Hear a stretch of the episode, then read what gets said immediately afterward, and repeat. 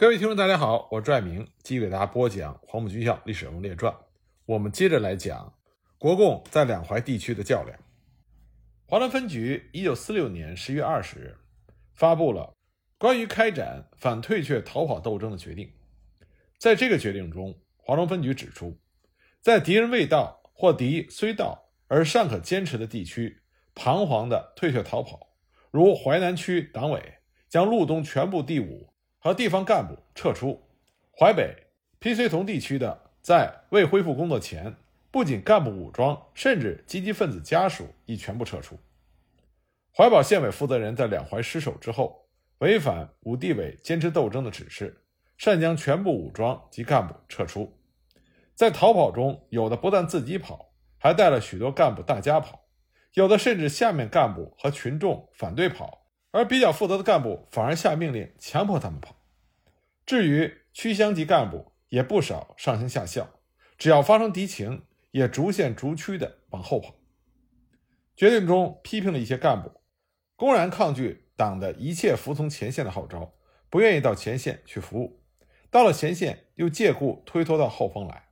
有的即使在后方也不安心工作，打报告提要求，要求上山东去东北，甚至在要求未遂的时候，自动跑向山东，心里老是盘算着怎么才能暂时离开华中，时刻幻想着一个最保险的地方去藏身。在这一群人中间，最坏的就趁水摸鱼，只要个人舒适安逸，可以随意拉夫拉车逃难搬家，可以浪费公款纵情吃喝。可以破坏纪律、打骂地方的党政干部，可以据公务为私有，私人东西多至八九个小车，可以私刨公家的物资购买金子银元，准备后路。我们这里就可以看到，战争是对人的灵魂的考验。要想扭转这些不利的局面，仅靠动员和思想工作是不够的，更要紧的是要打几个胜仗。解放军需要从被动转为主动。在那些日子里，陈毅和华中分局的领导人一再的反思、总结教训。建国之后，陈毅曾经回忆说：“敌人对华东的进攻开始在中原进攻李先念，那里是一个战场；南京、徐州是一个战场；青岛、济南又是一个战场。当时我们分兵迎敌，华也在淮阴以南，山也在淮北，叶飞、王建安他们在交际线。淮阴以南很顺利，指挥的也好。”淮北打了一个胜仗之后，四线没有打好，交际线也不顺利，分兵把口，三个拳头打敌人，结果打不好。以后克服了地方主义，放弃了分兵把口，合成了一个拳头，也就顺利了。一定要集中兵力，这条经验很重要。本来在内战中就已经有了这个教训，但到了这个时候还要重复一遍，说明接受正确的思想不容易。两淮保卫战一结束。陈毅就奔走于沭阳的山野总部和涟水西北的陈石安华中分局所在地之间，和谭震林、张挺成、邓子恢等人研究下一步的行动方针。当时华中分局的领导对于陈毅没有及时的派主力救援淮阴很有意见。陈毅作为一个战区的负责人，并没有推卸责任，虽然他的心里也很窝火，但他毕竟心胸开阔，面对险恶的形势。他的主要任务是要促成领导班子的团结，鼓舞部队的士气，而不是相互之间的埋怨和指责。十月四日，当他回到山野总部，宋时轮参谋长向他汇报了八师的思想状况。因为时间紧张，陈毅来不及到八师视察，他提笔写了一封长信给八师的干部。这封信真实表达了他当时的内心思想。在信中，陈毅说。由于三月来战争，山野在淮北未获连续的胜利，既未完成截断津浦线的任务，内线亦未歼敌，而且丧失了五个城，部队撤退多，前进没有，转移多，疲困痛苦，和众兄弟兵团如刘邓、粟、陈赓等相比，相形见绌，因而产生了失望的情绪，因而对领导不满。这种现象急需说明，可分两层：对悲观失望的情绪。由于没有看见全局的局势，我军胜利的有利局面，两淮和承德的撤退并不足以决定战争。决定因素是有生力量的消长。蒋方已经被消灭了二十几个师，近三十多万，实难弥补。这已决定了蒋军必败。今后蒋还会占领更多的城市，但是蒋军必更多的被歼。一到我军全面反攻之时，蒋军必陷于丧失失地的两处俱败的局面。故战争仍可在一定时期结束。这些道理要讲清楚，这才能提高士气和战力。另外一层是对领导的不满和不信任，这又应该再分两层。一方面呢是好的现象，这是自我批评的表现。三个月来没有打好，不是部队不好，不是师旅团不行，不是野战军的参谋处不行，主要是我这个统帅犯了两个错误：一个是要先打强，即不应打四线；一个是不坚决的守淮阴。如不先打强，至少敌人的六十四师和二十八师已被我消灭，我八师和九旅不会损伤过重，即使损伤亦有代价。一个如果坚守淮阴的话，整编七十四师既可能被我消灭，我应以统帅的身份担负一切，向指战员承认这个错误。然而三个月来，我军主力保持，敌人没有消灭我一个排一个班，在长期战争中，谁笑到最后，则谁笑得更好。我军将有消灭敌人的机会，也有追逐兄弟兵团的机会，因而要认识到缺点和估计到胜利的基础，因而才能全军一道争取胜利，不至于发生怀疑、不满和不信任的情绪。世界上有长胜的军队吗？有不后退的军队吗？如果斯大林及其红军堪称长胜而无愧，则一退莫斯科，二退斯大林格勒。因此，长胜的规律在于善于撤退，然后再进。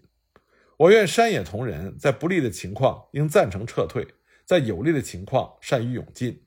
目前已经到了猛进的时候，应该集中精力恢复淮北，表现本领，这才是战局的重点。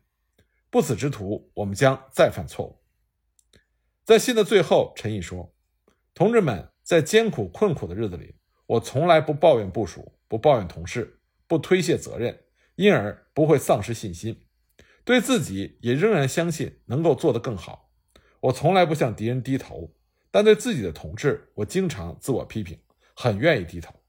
胜利的时候如此，不利的时候更要如此，失败的时候也要如此。过去党内的同志曾有公论，认为我这个人最善于打败仗，这话很对。我愿意这次从不利转到有利，再度证实这个评价。两淮的失利给山野和华野的领导人敲响了警钟：要想战胜强大的国军，分散迎敌是不行的，必须集中兵力攥成一个拳头，才有可能扭转被动的局面，去争取胜利。谭震林建国之后回忆说：“两淮失守之后，解放军的战略思想才真正的开始走向统一。”他说：“失掉淮阴之后，我说可以睡觉了。”邓子恢当时就说：“你这个人，淮阴丢失了。”你还说可以睡觉了，我说，淮阴没有失守，就各坚持各的道理；淮阴失守了，大家的思想也就统一了。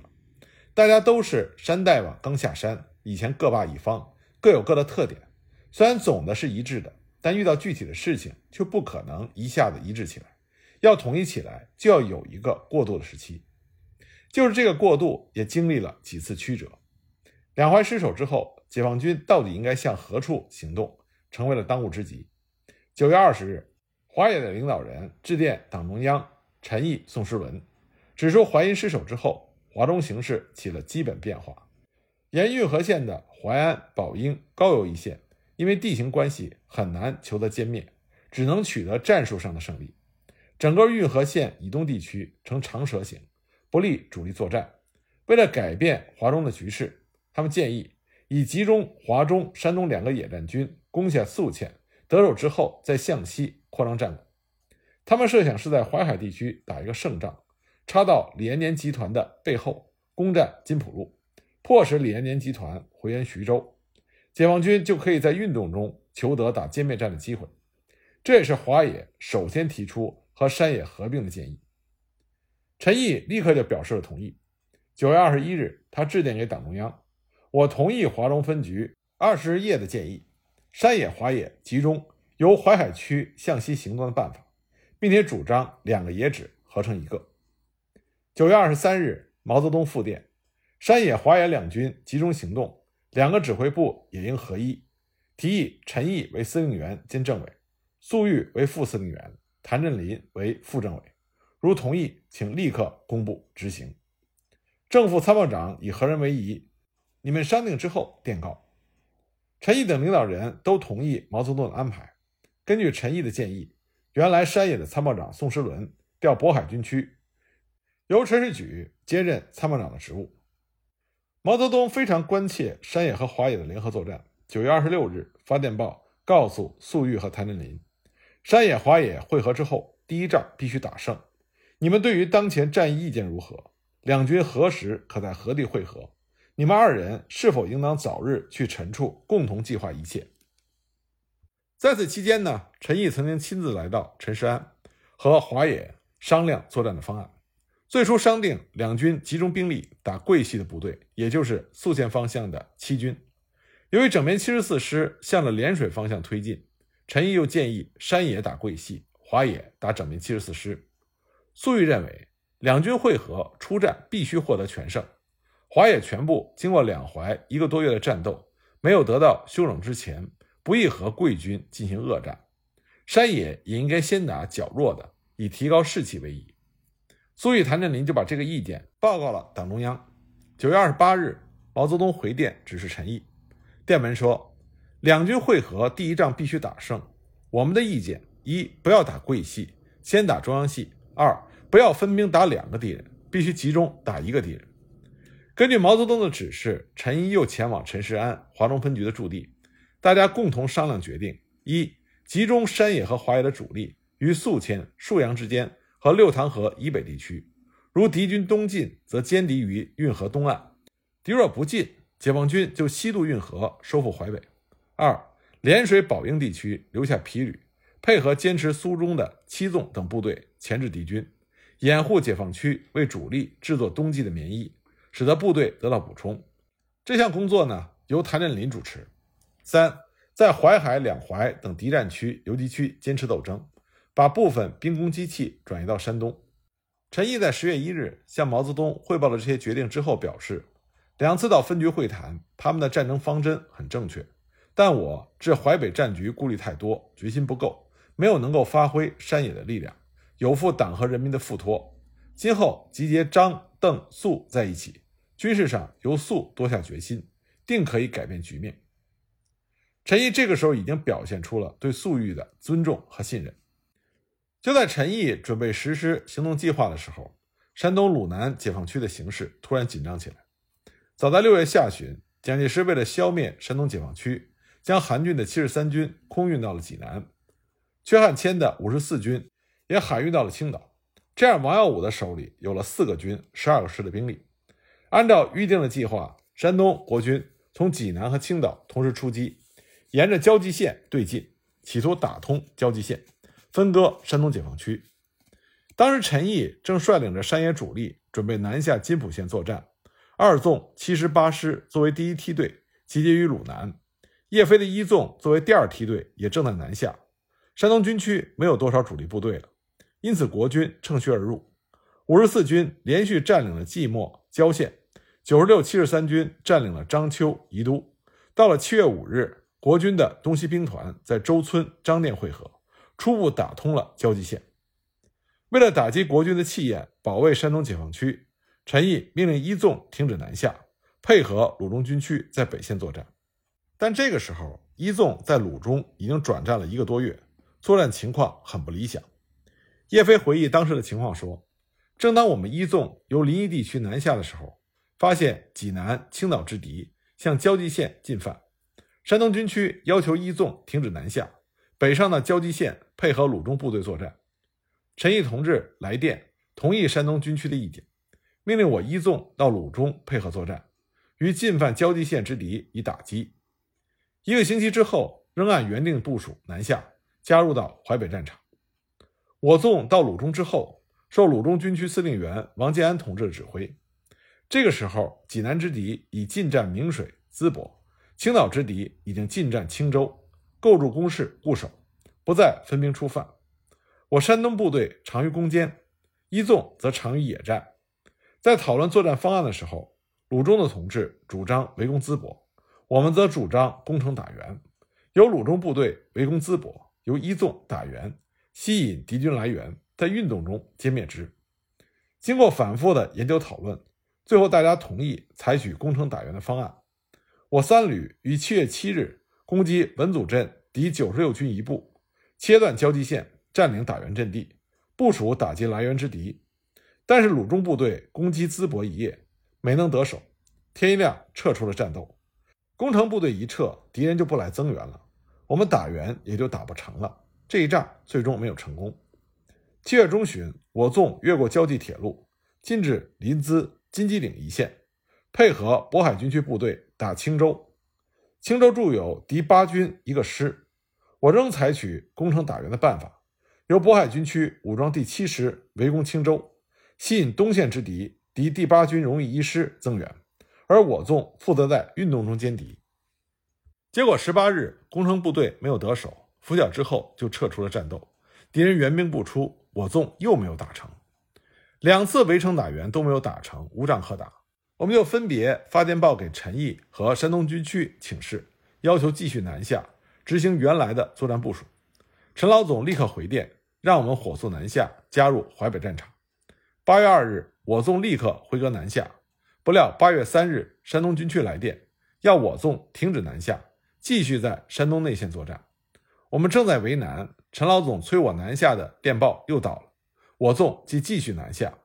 十二日到达临沂附近，山东军区又来电报，据称敌人有进攻临沂的企图，要求一纵留在鲁南地区作战，保卫临沂，并说已经通报了陈毅同志，并报告了中央军委。这样，我们又只好停了下来。从此之后，我纵就留在鲁南作战，担任保卫临沂的任务。鲁南军区只有一个师，我们在鲁南先后打了三仗，但都没有打成歼灭战，打成了消耗战和击溃战，非常的窝囊。山东两淮作战的问题是同样的，山野主力南下之后，山东军区就剩下那么几个师，却兵分三路，在胶东、鲁中、鲁南分别作战。而面对的是国军美式装备的整师和整军，国军有着强大炮火支援，进可以攻，退可以守，还能依靠着铁路快速的增援。即使这样，国军仍然保持着稳扎稳打，紧靠在一起，让解放军根本没有单独歼敌的机会。而山东军区的负责人又舍不得丢失地方，分兵把口，所以在国军的禁逼之下，根据地越缩越小。当时山东军区的内部也存在着明显的山头主义的倾向。叶飞纵队是从江南北上，当时是山东最大的一支主力部队，但是某些负责人把他们当作外人，不愿意把自己的物资补充给一纵，致使一纵在山东的头几个月遇到很多的困难。根据一纵的政委赖传珠九月三日给陈毅、黎玉以及中央军委的报告中反映，一纵初到山东时约两万五千人。兖州泰安之战伤亡约一千多人，复员老弱者一千多人，逃亡病故者约四百多人，一共减员将近三千五百人以上。除了泰安战后补充俘虏一千人，质量很坏，不够巩固之外，八个月来没有得到任何的补充。现在三团有九百多人，特务团八百多人，平均每团约一千四百人，重武器背不动，如连续作战实有困难。因为被服厂、炮弹厂、后方医院都需要自己办理，留在后方的干部及工作人员占部队总数的七分之一，各级机关编组不甚合理，头重脚轻，各作战地区没有固定的兵站线及兵站线医院也没有组织，战后部队的转移都需要自己担负，拖累甚大，因此持枪作战者与实数的比例大为惊人。一九四六年九月底，按照蒋介石的命令。徐州绥靖公署主任薛岳调遣了整编二十六师北上，和住在台儿庄的冯治安部的三十三军配合向鲁南发起了进攻，目标呢是要占领枣庄和义县，打通津浦线，和王耀武的部队会合，进一步攻击临沂。二十六师的师长马立武指挥全师和配属的第一快速纵队，十月五日开始向义县进攻。叶飞奉命率领一纵阻击国军。战斗在易县以南地区展开，因为解放军一方的情报不准，原以为只有二十六师。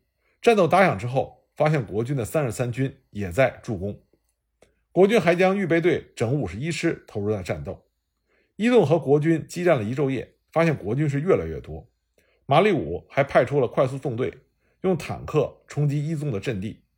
一纵是第一次和坦克遭遇，缺乏反坦克的武器，也没有打坦克的经验，在寡不敌众的情况下，只好被迫后撤到了易县以东。十月八日，国军就攻占了枣庄和易县。南京方面称之为鲁南大捷。陈毅接到山东军区的告急电报，十分的焦虑，因为山东是华东解放军的根本，一旦失去，后果不堪设想。九月十八日，毛泽东就曾经告诫过陈毅，不要只顾着苏北，忘记山东。现在鲁南告急，就打乱了陈毅想和华野联合作战的计划。权衡之下，陈毅决定率领山野主力回援。华野的领导人闻讯也着急了，因为这个时候整编七十四师逼近了涟水。粟裕、谭震林已经率领一师、六师南下，一方面补充东移，准备抗击整编七十四师。那么山野要走，华野将更加的困难。十月七日，张鼎丞、邓子恢、粟裕致电给陈毅，电文中说：“我们始终认为统一指挥是今后取胜的基本条件，因此建议山野、华野的司政机关必须合并，建议陈粟汇合在一起。如果山野和华野名和实离。”陈粟仍然分开，不仅影响指挥统一，对于财粮供应，我们也无法解决，对下面的影响也不会好。然而呢，陈毅在山东的催促之下，仍然准备北上。八日，他复电给华野，电文中说：“鲁南敌七日开始向北进攻，所以与叶飞部激战。如鲁南紧张，则应考虑山野，回顾根本。目前华中战局已到难以兼顾的时候。”速谈部队南下解决东移问题是必要的，待南下数日之后，看南北的情况再定夺。但是集中十万人马突击一面，仍是急切的需要。鲁南如吃紧，我们不能南来你处，只好分任南北。当时双方各执己见，都向中央做了汇报。十日，毛泽东回电：山野以适当力量回鲁南，配合叶飞击敌，这是必要的。但山野全部回鲁南，则与华野平分兵力，于目前形势下作战不利。因此，山野必须留下适当力量于县地区，待速谈歼灭整编七十四师东进部队之后，北上与该部会合，向淮海攻击。为了劝说山野留下，张鼎丞、邓子恢前往山野和陈毅面商。陈毅十二日致电中央，表示愿意在淮海作战，比喻为营旗不要加。但是考虑一夜之后，他又觉不妥。十三日再次给中央发电报，表示要带华野主力一同回鲁南作战。电文中他说，在淮北敌有准备，攻势坚固，敌人炮火之下渡河有困难，战场不好。在鲁南战场好，供应便利，一求运动战，可以避开桂系。山野、华野同去，胜利有把握。现鲁南敌正部署东攻，如敌先我行动，鲁南仅一纵。是难以抵御的，因此行动易速。如临沂失守，粮草、新兵、兵工等项都会陷于混乱。之前淮阴失守已经造成华中上述方面的极大困难，此事是由于我的部署失误。如临沂再失，山野、华野两大兵团的供应就会成为难题。因此，主力回鲁南歼敌为有利，并且希望粟裕率领一师、六师迅速北移。那毛泽东看了陈毅的电报之后颇为不满，十四日回电报责问陈毅：现在因感渡河向西作战的困难，而主张全军入鲁。假如入鲁之后仍感作战困难，打不好仗，而苏北各城尽失，那时的结果将会如何？并且渡运河作战是你自己曾经同意的方案，此次你与张邓曾会商，也以渡运河作战列为方案之一。何以十三日的电报又不相同？如按十三日电报实行，你与张、邓、粟、谭诸同志间的关系是否将产生影响？请对各方的利害分析之后再报告。面对毛泽东措辞如此强硬的电报，陈毅将会做出什么样的决定呢？我们下一集再继续给大家讲。